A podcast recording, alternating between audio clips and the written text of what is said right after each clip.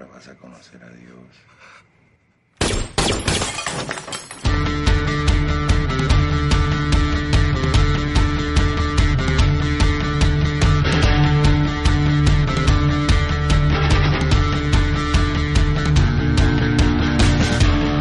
Muy buenas a todos y bienvenidos a un programa más de la sala de espera del doctor Reinaldo. Otra vez, hemos vuelto a hacer esta cosa que es el programa entre programas, un poco pues el branch, como ya lo definimos alguna vez, de, los, de, los, de la charleta social. Recuerdo muy rápido de qué va, es una película, unos 30 minutos aproximadamente, y lo que nos dé tiempo a hablar sobre ella. Y hoy hemos elegido una película, antes de hacer ningún tipo de presentación, me parece más importante la película, voy a hacerlo así a partir de ahora, es Sicario.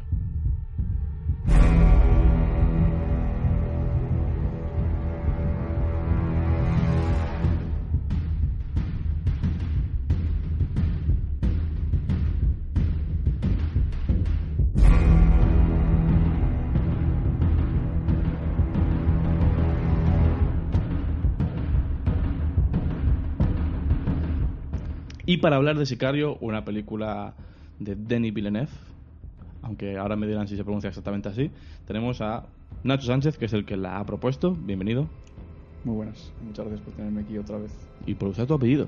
Sí, bueno, uno de los que no suelo usar, pero. Bueno, es pero uno. Un apellido al fin y al cabo, ¿no? Es uno de ellos. Tenemos a un experto en, en esta película, quizá la película que más ama en su vida, Óscar Samillán. Hola, ¿qué tal? Muy Gracias buenas. por decirlo. Tan bellas Es un, palabras. es, un, es un honor. Además creo que hoy, y además se lo voy a permitir porque la- el, el motivo lo merece, hoy sí yo creo que debes de ser un poco pedante, un poco prepotente y hablar de esta película como esta tú película puedas. horas, pero me gusta escuchar más que hablar. Sí, y lo mejor, el mejor sitio para hacerlo es un programa de radio, desde luego.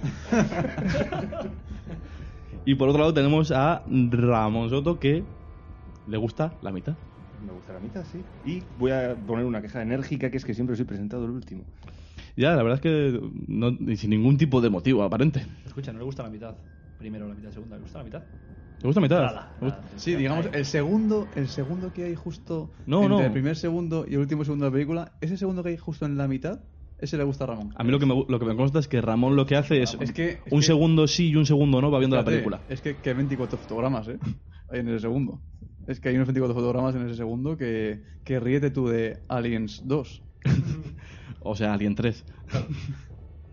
Ramón yo sé que lo que le gusta es ver 12 fotogramas, cerrar los ojos, los siguientes 12 no verlos, ver otros 12 y así toda la película. Es una locura ver una película con él. Es un pestañeo. Yo lo he visto llegar a la epilepsia muchas veces viendo películas. Es, una, es, es- es ridículo ir al cine con él porque siempre todo el mundo está bien, tu amigo, la, la espuma es normal. bueno. ¿Hablamos de sicario o no? Vamos a hablar de, como ya le he presentado, Sicario. Así que vamos a hablar de Sicario. ¿Alguien se atreve? Bueno, alguien se atreve. Nacho, te voy a pedir a ti que hagas esta vez la, la sinopsis de Sicario. Otra vez. Otra vez, sí. porque Como habré hecho alguna vez en mi vida, ¿no? como, alguna vez has hecho. Pues, Te voy a decir, a decir por qué, antes de todo, por qué, por qué elegí Sicario.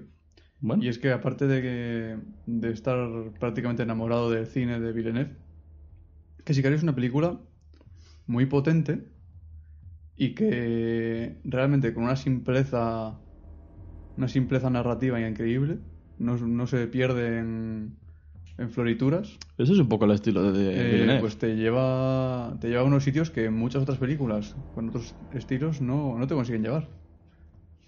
Lo primero, tú eres la persona más versada en francés en esta película.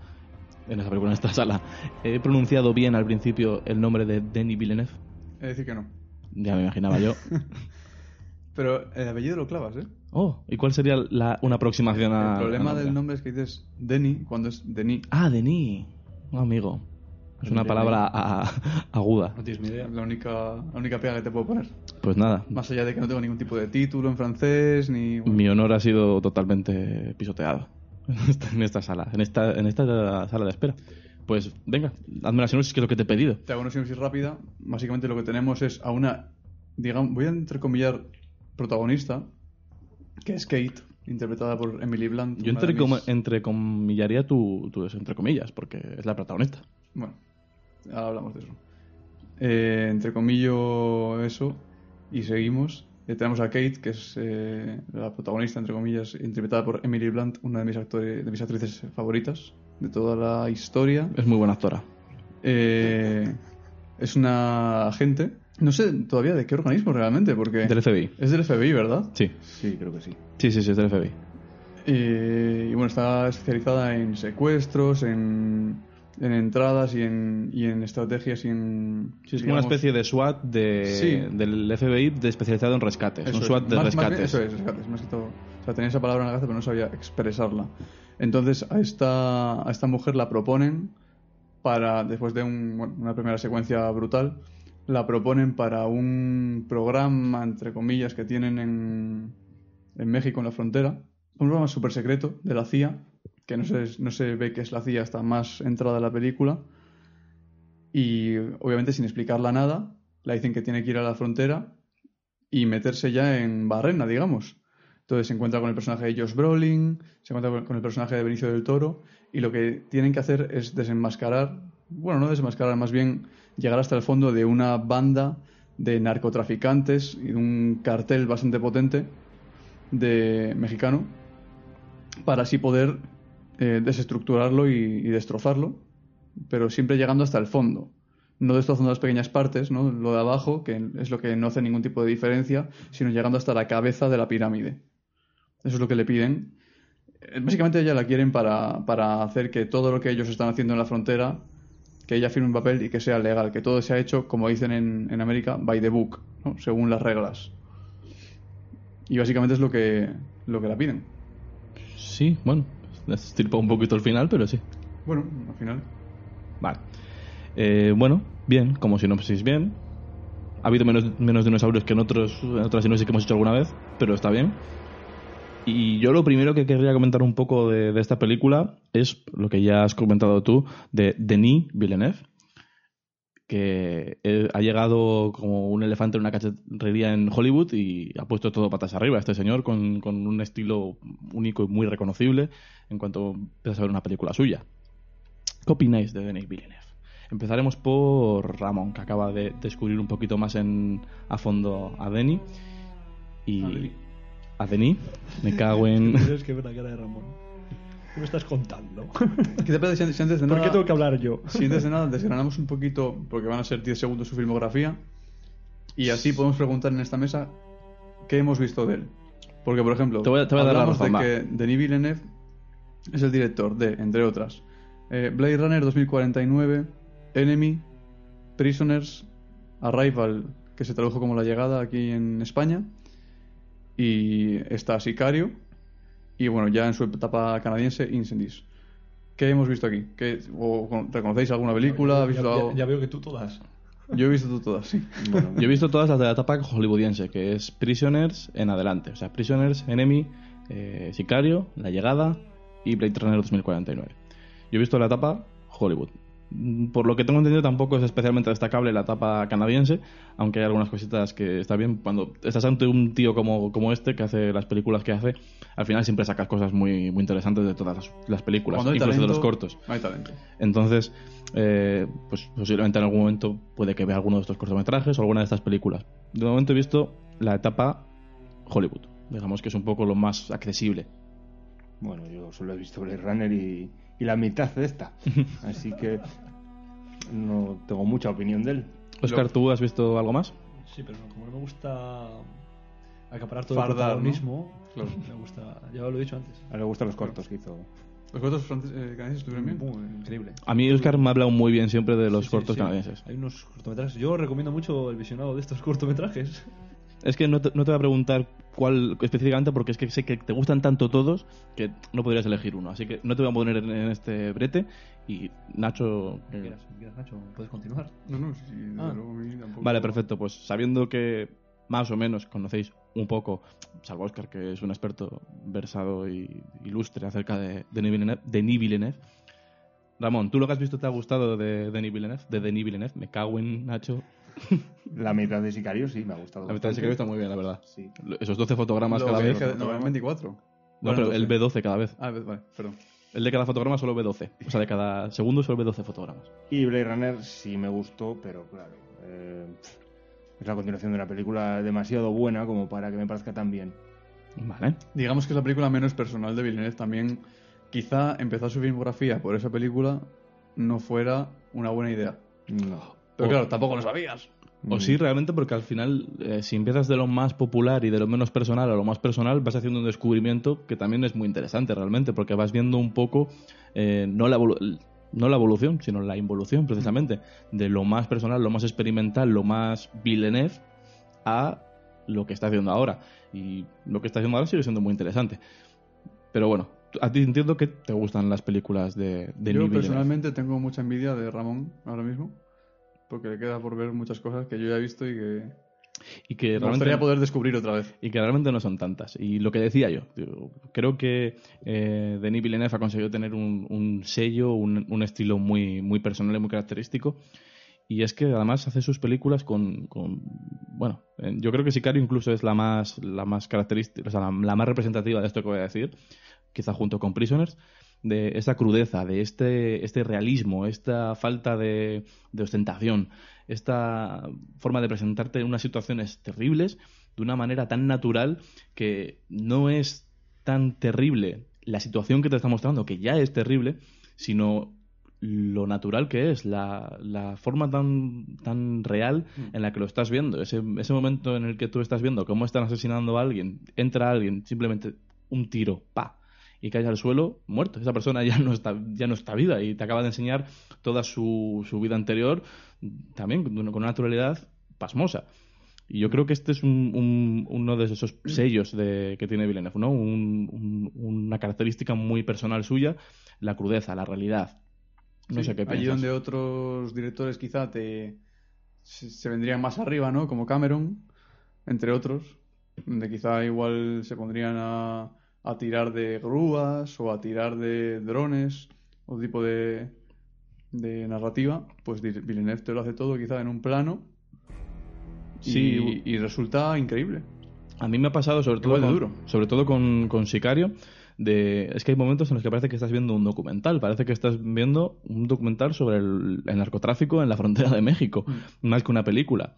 Y, y es lo que te hace que sea una situación tan cruda. Igual los personajes eh, se ven un poco, un poco afectados por este estilo de cine, ¿no? Porque, digamos, es más difícil empatizar con, con un personaje que estás viendo así como más, no alejado, sino que digamos que estás haciendo más el foco sobre la situación que sobre las personas que viven esa situación.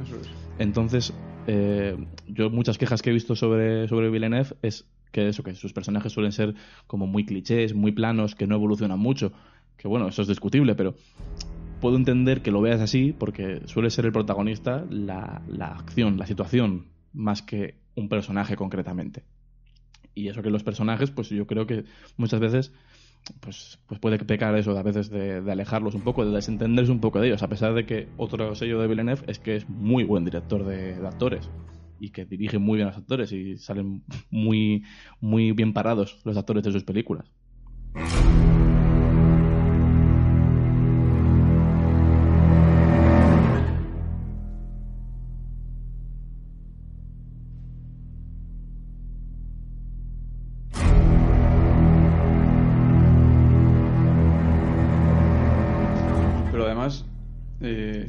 También que, aparte de, de la simpleza, o a pesar de la simpleza, cons- sabe construir muy bien la tensión. Y en esta película se ve muy bien en dos secuencias. Una de ellas la secuencia de la frontera, cuando traen de vuelta Esa escena es muy, al- muy buena. a- cuando hacen, hacen un intercambio en la ciudad de Juárez y se traen a la persona que han, no han secuestrado, ¿no? Pero la, han, la traen a Estados Unidos, la extraditan de México, se la dan de vuelta y en el control tienen una emboscada. Es un intercambio, dicen. No, no se, Dicen que es un no se sabe intercambio, muy bien qué es lo que les pero entregan ellos a cambio, es. pero hay un intercambio. Van a buscar al, al número 2 del, cártel. Y en la vuelta, pasando por la frontera de México, les hacen una emboscada. Entonces, esa secuencia tiene una parte de tensión increíble. Y luego la segunda secuencia que yo quería decir es la del túnel. Esa la he visto. En la segunda parte de, de la película, que Ramón ha visto. El segundo Hmm. ese. Esa secuencia que está narrada prácticamente en plano subjetivo. Sí, eh, no es subjetivo de una sola persona No, porque te va pero- cambiando de punto de vista. Pero, de hecho, si hay una cosa que tengo que decir que no me gusta mucho de esa secuencia, no sé si es culpa mía, pero hay muchas veces que no sé qué punto de vista estoy siguiendo. Y aparte, otro, otro, otra pega. Bueno, eh, Termina y ahora te, te comento. Sí, ¿no? Eh, o sea, termina- simplemente decir que, que se maneja muy bien la tensión y que se crea mucha tensión y que a partir de planos simples, pues se puede también, Hmm. con llevando el tiempo y llevando el montaje también, que es súper importante, crear esa tensión. Sí, Que total. no todo es artificio y no todo es eh, narrativa explosiva. digamos. Totalmente de acuerdo. Pero an- antes de seguir, quiero hacer una pregunta, Ramón, que es, ¿a partir de qué punto exactamente has visto? Para saber un poco... Cuando empiezan precisamente a meterse en el túnel. A partir del túnel. Ujú. Vale, o sea, mitad un poco avanzada. Sí. Vale. Vale. Eh, lo que decías tú, Nacho, era eh, lo de conseguir, digamos, eh, mucha tensión eh, desde partiendo de planos sencillos o sin grandes artificios. Y, y lo que consigue Villeneuve es esto mismo, pero es que lo prepara muy bien. Es que eh, la gente se queja mucho de que el cine de Villeneuve es lento. Siempre es, es como, es que no, no pasa nada. Hay mucho rato en el que no pasa nada. Y precisamente lo que te está haciendo es generar mucha tensión, construyendo muchas cosas, poniendo muchas semillitas que luego van a, a construir todo este momento de tensión. El momento en la frontera eh, se, podría, se podría llegar hasta ese momento. Desde que esa salen, secuencia es increíble. desde que salen- las mejores que, que hay en el cine reciente, realmente. Sí, sí, desde que le dan el chaleco eh, antibalas a ella. Que dicen tú, quédate callada, no hagas nada, muévete, quédate aquí. Que es un poco como tratan toda la película al final, a ella. Ella es el último mono. eh, no molestes, intenta no molestar mucho Nunca a la, la, gente. dicen qué estamos haciendo hasta que se planta Daniel Caluya, ¿no? El- Mm. la- su compañero y dice, oye, eh, de verdad, ¿qué estamos haciendo aquí? O sea, decir Sí. la verdad o nos piramos. Sí, sí, sí. Y, y eso, cuando, cuando le dan el chaleco, desde ese momento hasta que llega el momento de tensión, cuando llegan al atasco, hasta ese momento te ha estado construyendo toda esa escena para ese momento. Ha estado enseñándote un montón de planos aéreos de la ciudad. Te ha estado enseñando primero eh, cómo es una ciudad mexica, una ciudad estadounidense, desde el helicóptero, desde un plano de helicóptero. eh, sobrevuela la frontera, ves que los coches están entrando eh, pues, a- en, en Estados Unidos, eh, todos los que pueden entrar, hay un atasco increíble, y para ent- entrar en México no hay nada, Mm. es vacío. Entran el, el, el- El convoy los- estadounidense. el convoy estadounidense, que son seis o siete coches, seis o siete jeeps, entran como quieren, les han habilitado un carril específico que no hace falta porque está vacía la frontera. Y cruza el helicóptero y estás viendo que nada más cruzar la frontera es como una especie de favela. Y a partir de ahí estás viendo cómo eh, en otra película ahí habría una persecución, un motorista que llega intenta llevarse a no sé quién. Él no, él te está enseñando todo el camino hasta los juzgados para recoger al segundo del cártel y aún así no está pasando nada salvo que te están diciendo. eh, nos han cambiado el, el rumbo y tú. eh, un momento, les han cambiado el rumbo, ¿por qué les han cambiado el rumbo? Ah, vale, es un procedimiento normal. Estás viendo todo el procedimiento y todo ese procedimiento eh, tú lo estás viendo con, con ya con una especie de, de tensión, de pretensión, porque te han dicho que cuando van a atacar, si es que atacan, es en la frontera. Entonces a ti te han puesto ya la semillita de hasta que no lleguen a la frontera no va a Que pasar nada, o que- sí. Que también tiene un poquito de, de cinematográfico, ¿no? En plan, porque. ¿Cuánto de real será eso? ¿Por qué atacar en la frontera cuando puedes atacar? Sí, pero bueno, Cuando, donde tienes el poder, ¿no? Que es en Juárez. Sí, pero bueno, igual no sé, no, no, soy un experto en atentar contra el FBI, la verdad, no, no, no sabría decirte. Pero la escena está construida desde ese momento, quiero decir. O sea, todo lo que a lo que me refiero es cómo te construye la escena. Y eso, el, el mayor artificio que hay son los planos de helicóptero en los que estás viendo la ciudad, porque el resto son planos contra planos, un, pequeño paneo dentro del coche para poder ver que fuera eh, hay un coche que está siguiendo y en cuanto pasan una calle ya no. Ah, pues mira, pensé que me estaban siguiendo y al final era simplemente un taxi que estaba yendo a su ruta donde fuese. Y que está muy bien construido, porque lo construye muy, muy, muy, muy bien. Y por no hablar de la fotografía de Dickens, que Es otro tema. es que es un genio. Sí, ¿no? que en realidad pues es un colaborador habitual ¿no? de, de Villeneuve y que al final sus colaboraciones con Villeneuve han valido su primer Oscar. Que después de estar nominado, me parece que 19 veces, Sí, bueno, toda la vida. o sea, un tío que lleva trabajando toda la vida en el cine, que está nominado 18 veces a los Oscars de Hollywood y que de repente a la decimono- decimonovena me parece que es, no sé si es la, vigésima o la, o la decimonovena. Yo diría la decimonovena. Se lo dan por fin por hacer Blade Runner 2049. Una fotografía, pues, bueno, encomiable y muy lograda. Digamos. Quizá no es lo mejor que ha hecho él, pero Aquí en Sicario está eso se lo muy, muy, muy, muy el bien. Sicario está muy bien. En Prisoners también está muy bien. Bueno, pues como en otras muchas películas. Pero al final, en esa película lo que logra, lo que logra Dickens, desde luego, es eh, conseguir esa atmósfera seca, ¿no? De, de la frontera, esa atmósfera con tonos amarillos. Bueno, pues al final sacar a relucir lo que es realmente esa frontera de México con Estados Unidos. Y lo que pasa al final en todas las películas de, de Villeneuve, que casi todas ti- tienen esa atmósfera opresiva, esa atmósfera agobiante, que no solo se consiguen de este, de este guion y de este eh, eso, es generar esa tensión, sino eso, gracias a la música, gracias a la, a la fotografía. Y aquí eh, Johan Johansson, que murió precisamente, creo que fue este febrero o marzo, hace, hace muy poquito murió. Eh, Pronto, además. Sí, Joven. tenía 48 años, así, o 43 años, o por ahí, era- muy joven. Y hace este tipo de banda sonora que, que se, se están empezando a volver a llevar ahora un poco no tan reconocibles y que se mezclan mucho más con, Con el sonido, con el sonido directo que con, que con, que con música, no, no son canciones, es. sino puede ser una nota repetida constantemente O sea, hasta totalmente que... lo, re- lo, lo- mm, digamos lo más distinto que hay de John Williams, ¿no? De James. Horner. No son melodías reconocibles que te, cuando acaba la, la, la película te va a estar areando la, Desde la luego canción. no vas a tener el disco en Spotify. No, y, no sería agradable escucharlo. Es más cercano a- a- al Hans Zimmer de, de Dunkerque, algo así, unas bandas sonoras muy compenetradas con la película, que sirven más para, para formar parte de la película que para eh, ser una canción, una melodía o, o una música. De hecho, creo que Ramón tenía algo que decir respecto a, a la música. No, sí. De alguna secuencia en particular. Eh, Es que iba a decir lo mismo que habéis dicho de Dunkerque, porque me pareció mucho, no en que fuese igual la música, No, en el estilo. sí en el estilo de la tensión que te causa el oír eso mientras oyes los disparos y los gritos dentro del túnel, que hacen algo de eco también.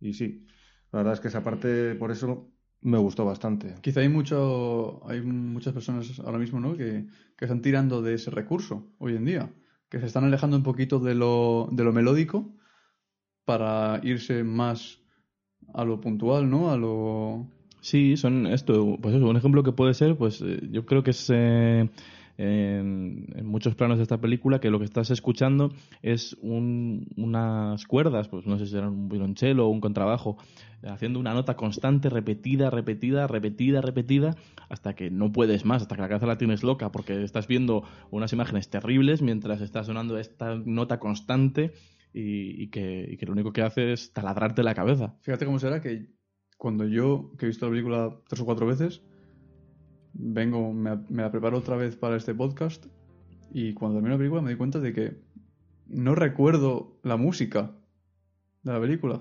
Pienso, hostia, la música de la película y digo, es que no, no recuerdo ninguna canción, no, o sea, no recuerdo nada de claro, la porque música. es que no hay nada, no hay nada, es eso. Es Pero un- recuerdas la tensión. Desde luego. Claro, es que Es lo que te queda al final, si te queda el cuerpo, pues como se te queda. Mm. Toda la película.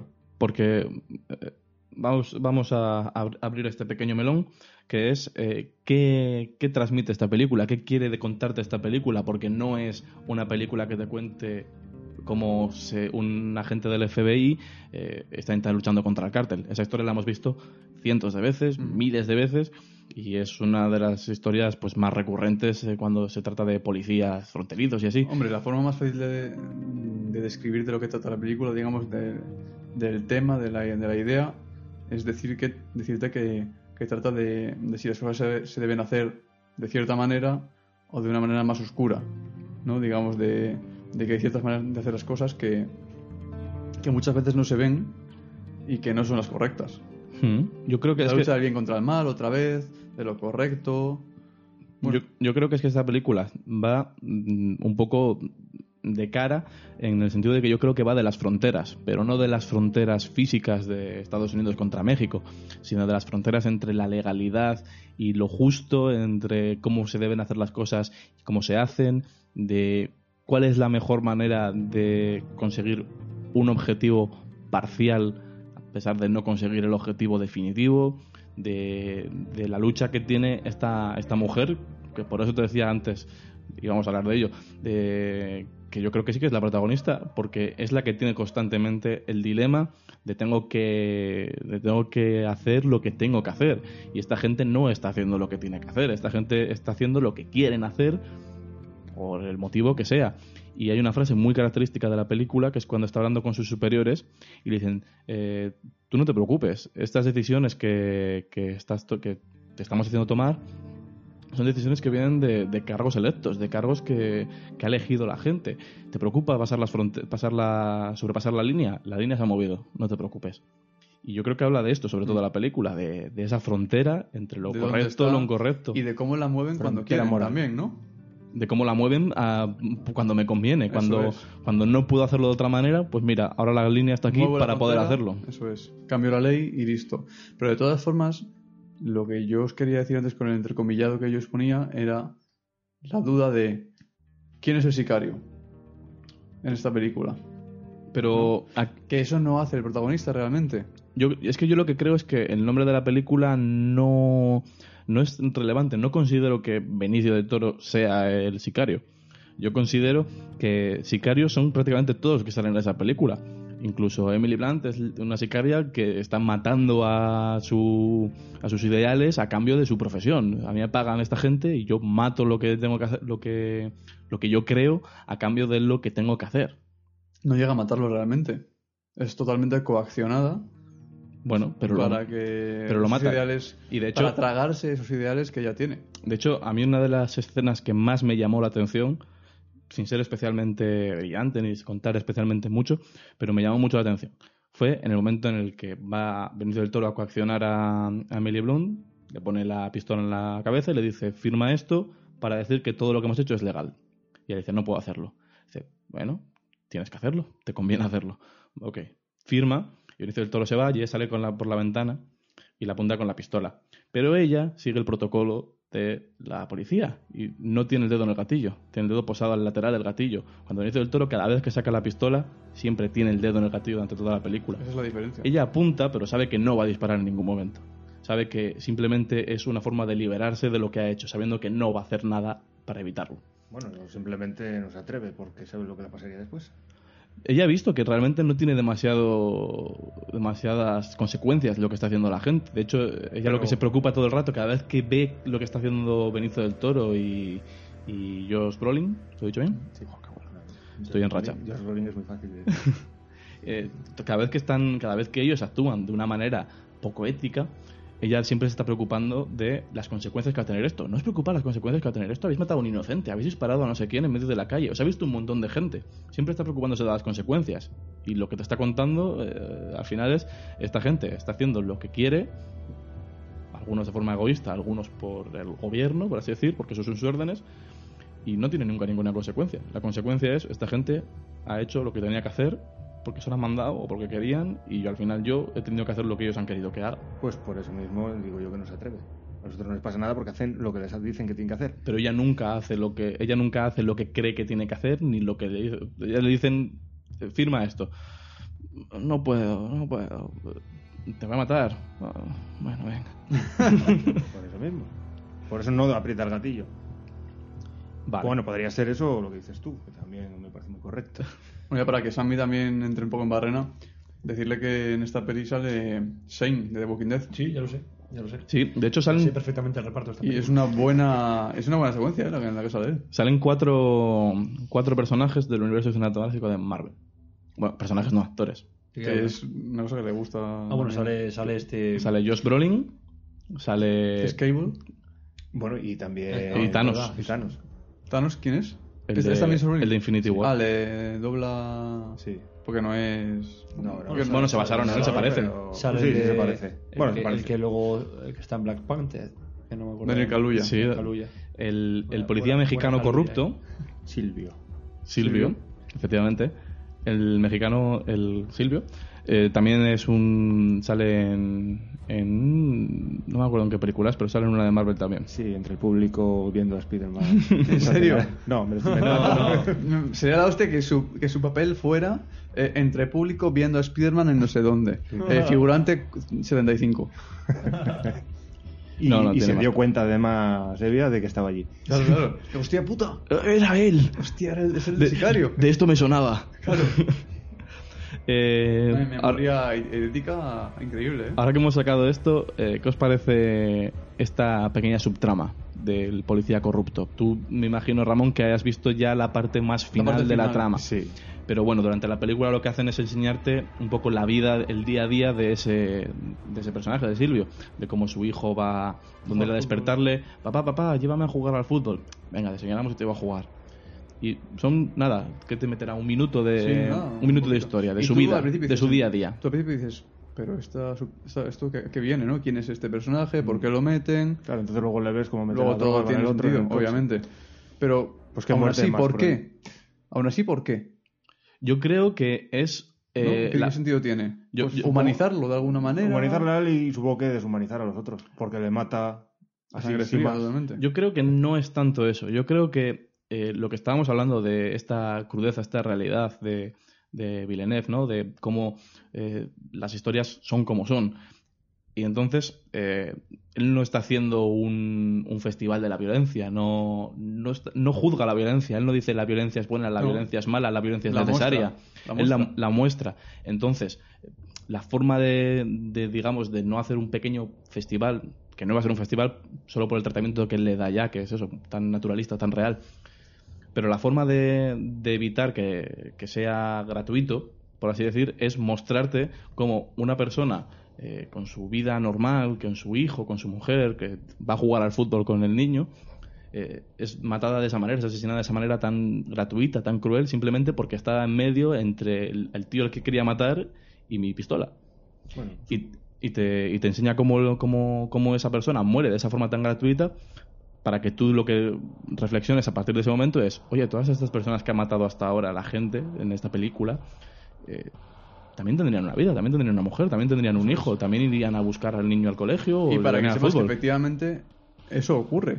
Claro, Y que todos los días, en la frontera entre México y Estados Unidos, mucha gente muere de esa manera y de otras muchas maneras. Claro, es la o sea, forma de, de naturalizarlo, de no, de no Que digamos, sitio- celebrar la violencia. Que es un sitio realmente peligroso, que no es la. No lo comparamos con Siria ni nada por el estilo, ¿no? Pero que obviamente hay un problema allí. Y Efectivamente. que es un problema que, se, que en parte se trata en esta película. bueno, también se ve levemente. eh, En el momento en el que, por ejemplo, en, un, en, el, en secuencia en el motel en el que están algunos mexicanos diciéndole, eh, no, por aquí puedes pasar, pero por aquí siempre, aquí por aquí pasan los mulos, ¿no? Ellos saben por dónde se puede pasar a Estados Unidos, ellos saben por dónde no se puede pasar. O sea, se trata de la inmigración de cierta manera. Esos problemas existen. Mm. Y Sí, sí, sí. aunque se aunque se traten, digamos, de refilón, pues están ahí. Sí, claro, se ellos cogen específicamente esos autobuses mexicanos para preguntar quiénes han estado entrando en Estados Unidos, quiénes han vivido allí, quiénes han estado cruzando la frontera para saber quiénes pueden ayudarles a localizar el túnel que buscan. O sea, ellos dicen, no me importa que hayáis venido ilegalmente, tal. Si me podéis esto, ayudar, Esto no importa. adelante. Sí, eso, eso, eso no importa, porque lo que importa es, es su objetivo. Y, y su objetivo es que es, es, es- es brutal, es, es terrible. El objetivo no es eh, pillar al capo, como parecía. El objetivo de, de este equipo especial es Establecer un orden. es, asesinar al capo de- del al, car- al capo de la- del cártel mexicano para que vuelva a tener el poder el cártel de Colombia porque el cártel de Colombia mantenía un control un orden la gente un seguía en algún momento. Sí, sí, sí, efectivamente, dice la palabra equilibrio. Dice, había el tráfico de drogas existe, la gen- y hasta que la gente no deje de hasta que el 20% de la población estadounidense no deje de consumir cocaína, este problema va a existir. Da igual que matemos a este capo, pondrán a otro. Entonces, pues en los años 80 había un control con los colombianos, pues vamos a cederles otra vez el control para que ellos Esa es mi mantengan ese orden. Simplemente, o sea, ellos hablan de. A él, a él, a Mauricio le llaman Medellín. Claro, porque, no porque hablan de ese. de porque ese- él trabaja para el cártel de Claro. Medellín. Entonces, digamos que ellos lo que quieren restablecer es el, con- es el control del, del cártel de, de Medellín. Claro. De lo que fue en su día Escobar. ¿no? Y toda su tropa. Pero entre medias no ha habido más. Se fue, a- se subió a México, ¿no? Porque además es lo que mostraron en la tercera temporada de Narcos, si alguien la sigue. Sí, se no sé mudan hasta a qué México. punto es realista, pero sí. Claro, hay que sepa realmente. Yo hablo simplemente de lo que he visto en estas series que se supone que retratan eh, lo que se ha visto en la historia, pero si alguien conoce aquí un poco de historia del narcotráfico, pues también será bienvenido. No, yo no, no sé si Yo- hasta qué punto es realista lo que se ve en Narcos, evidentemente. Yo lo que entiendo es que, que Benicio del Toro trabaja para el cártel de Medellín, que Estados Unidos sabe que trabaja para el cártel de Medellín y le dicen, oye, mira, eh, sabemos que tú estás un poco eh, enfadado con esta gente, colabora con nosotros, te ayudamos a localizarle, haz lo que quieras una vez que lo encuentres, porque a nosotros lo que nos interesa es que el cártel de Medellín vuelva a ganar. Además de que tiene historias personales también, Mm. y de ahí lo que decíamos de que él es el verdadero sicario. Él- En muchas partes de la película dicen, él trabaja para quien le pague. Claro, él es el sicario literal, Él es el sicario literal realmente. De ahí efectivamente. viene el título. efectivamente pero Luego ya viene lo alegórico, ¿no? Lo... Sí, yo creo que va más por ahí el título de la película, más que por. Benicio del Toro solo. Sobre todo sabiendo lo que, lo que le gusta a Villeneuve, una buena alegoría. Vale, pues eh, para ir cerrando esto, muy rapidito, eh, a ti, Sammy, no te voy a preguntar tampoco porque sé que no podrías elegir ninguna escena favorita de la película, porque es que sé, que, sé, sé cuánto te gusta. La del túnel. El túnel está muy bien, la verdad. Y lo mismo, tampoco te voy a preguntar por qué, porque sé que no podrías decírmelo, porque es que es una cosa que te sobresale. Así que, eh, Nacho, ¿cuál es tu escena favorita de la película? Te pregunto a ti primero. No, voy a preguntarle primero a Ramón, para que no se la robes en caso de que le gusten, le guste Bueno, la suya. A mí cuando mata al jefe del cártel. Muy buena escena, desde luego. Sí, muy cruel, en parte, en parte no. Tan, tan natural. Es que es, es tan natural como, como, como matarte en off a toda una familia con una frase. De hecho, fijaos cómo sería que yo estaba viendo la película con otra persona y cuando dispara, pues ya vamos a decirlo, ¿no? Mata a la familia. Mata a la dispara familia del la- jefe La, mata en un plano en el que se ve el jefe, decir, es decir, la mata en off Y la persona que estaba comiendo en el sofá dice, ¿a quién han matado? no, no se ha enterado. A mí, a mí esta escena es lo que, lo que os comentaba antes, la tensión. La tensión me viene generada desde el momento en el que él entra en la finca. Desde el momento en el que entra en la finca, yo ya sé que ese señor va a matar a todos los que tenga que matar para poder acabar con el jefe del cártel. Y el momento en que se sienta en la mesa y veo que no ha matado a nadie hasta que mientras se sienta en la mesa, pienso, esta gente va a acabar muy mal. Cuando les dice, cuando le dice además al, al jefe del al, capo, inglés. le dice, ¿tus hijos saben inglés? Mm. No, pues entonces hablamos en inglés. Y le dice, comed, seguid comiendo. Mientras un señor apuntándole con una pistola al padre está hablando en un idioma que no conocen. Mm. Es, es, es Y la mujer tremendo. llorando todo el rato. La mujer llorando. Y ¿Y dice, por qué llora? ¿Porque sabe lo que ha hecho el marido? ¿O no lo sabía hasta entonces? Probablemente sepa lo que ha hecho y sabe lo que le va a pasar a ella. además en el momento en el, Lo decía un poco de coña. por tragar. sup- su- supongo que lo que sabía era que la iban a matar. además en el momento en el que le dice eh, no era nada personal, el capo, sabes que ese señor dice- sabe, sabe a qué ha él le venido. dice esa frase no tan, buena, ¿no? Que- Sí, la- es hora que- de conocer a Dios. pero es- no, ¿No? lo- cuando le dice no era nada personal, que se ha dicho Para en- mí en sí. muchas veces, y le dice él, para mí sí era personal, Sí. porque mató a mi hija. Y a mi Pues mujer. te voy- pues te voy a matar. Nacho, tu escena favorita. Mi escena favorita sin duda es la de la frontera. La de la frontera. Me la robaste. Una buena secuencia en la que se construye la tensión de manera genial, espectacular. Y vamos, la vería 30 veces seguidas tranquilamente y no me cansaría. A mí también es mi favorita, pero por no decir la misma, yo me voy a quedar con la última final final del todo, cuando, cuando Silvio ha sido asesinado y el niño está en, en frente de la cama donde dormía siempre su padre y no está. No sabemos si él sabe si está muerto o no. Sabemos que él sabe que esa vez no ha vuelto por algún motivo y su madre es la que le lleva al fútbol cuando siempre iba a su padre y su madre se quedaba en casa haciendo las labores del hogar y mientras están jugando al fútbol se oyen disparos a lo lejos, el partido parece que se para, pero siguen con su vida, siguen jugando al fútbol como si no hubiese pasado nada, porque desde ese- a partir de ese momento y, de- y saben que eh, eso va a ser lo que va a ser su vida día a día. No sabemos si sabían antes ya que eso pasaba, pero saben que ahora su vida es los disparos, convivir entre disparos, convivir entre cadáveres. Qué poético te ha quedado, ¿eh? Sí. Es increíble eh, cómo has hablado. Es la que te Este gusta a ti podcast. también, ¿verdad? Increíble. No, no, hablo de ti. Hablo de ti. Pues ha sido un placer conversar con vosotros un poco sobre esta película que también eligió Nacho. Le agradezco a Nacho que me haya obligado a verla, porque uno de los problemas que me pasaba a mí con esta película es que leyendo la sinopsis... Que no lo habías visto. Ese era un, Eso era un problema, ese ¿no? era un problema. A partir de ahora sé que era un problema. Pero el problema es que yo leía la sinopsis y no me llamaba la atención, por lo que comentaba antes. Es una película que, que has visto mil veces si lees la sinopsis. Entonces no te llama la atención. Pero una vez que lo ves es que está hecha de una manera tan diferente a lo que has visto tantas otras veces que no me queda más que agradecerte haberme obligado, entre comillas, a ver la película. Pues desde aquí mis de nadas. Yo también quiero agradecérselo porque no sabía ni que existía. Y lo que he visto, los, los fotogramas que llegan a ver, la verdad es que. Que son... en, eh, 12 cada segundo. 12 por segundo. Sí. Bueno, sí, no haría la cuenta ahora mismo. Sé cuántos son, pero no lo voy a decir. Sí, bueno, Hacen que no, no hace ver el falta. resto, realmente. Lo que he visto me ha gustado. Es una película que Pues, te va a merecer la pena si terminar de ver. que- Si esto que hemos dicho ahora mismo sirve para que, punto uno, Ramón siga viendo películas de Villeneuve, que sé que les van a gustar. Y Vale. punto dos, todo el que nos escuche conozca la, la filmografía de ese señor, yo me quedo tranquilo. Bueno, Villeneuve está, graba- está ahora dirigiendo Doom. Doom. Sí, que Oh. va a ser una. Son Una seis trilogía. Libros, son seis libros. Quieren hacerlo en trilogía. A ver cómo hacen, porque... Decían que. Decían que estaban preparándolo de un estilo a la producción del Señor de los Anillos. Así que supongo que la intención será grabar las tres películas del tirón. ¿Pero qué, qué, qué, qué película dices? Doom. Duna. Dune. Ah, Dune. Vale, vale, sí, yo es que he visto la ¿Se dice antigua. Dune? La de... No, Flint, realmente. Lynch. Flint. Yo es por costumbre. Que hay, que ya hay. Vamos, que ya hay otras dos. Creo, no, hay una miniserie Sí. y una película. Y una de- peli de- sin mucho éxito de cuatro o cinco horas, ¿no? Sí, bueno, yo la vi en- hace muchos años. Era curiosa, desde luego, pero. Bueno, es Lynch. La verdad es que es complicadito Mm. ese señor. Pues es lo que quedamos, ¿no? De Villeneuve. La verdad Para es que... lo quiera ver, lo siguiente de Villeneuve es Dune. Se, se estrenará, supongo, dentro de un año y medio o así. Bueno, más. a ver, si son primera, tres, al menos. si son tres, de, si están ganando tres seguidas, igual es algo más. Mm.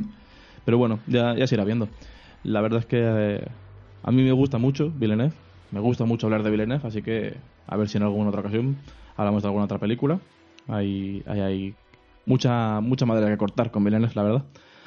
Muchas gracias a, a, a Nacho por presentarnos la película. Muchas gracias a Ramón por ver la mitad de la película. Muchas gracias a Sammy por haber acudido, a pesar de que estos temas están tan trillados para él que no tendría por qué haber venido aquí. Ha sido un honor tener a un auténtico experto. Gracias. Eh, luego en el, en el programa voy a editar todas las partes en las que habló porque hace mucho la chapa de acerca. Muy pedante se ha puesto, ¿no? Sí, sí. Así que quizá. esa parte, los que lo estéis escuchando no lo habréis oído, pero o sea, que sepáis que ha existido. Y podéis seguirnos en la barra baja charleta en Twitter, buscadnos en Facebook en, como la charleta social del doctor Reinaldo y compartid todo lo nuestro y escuchadnos porque, joder, somos gente maja. Así que muchas gracias y hasta luego.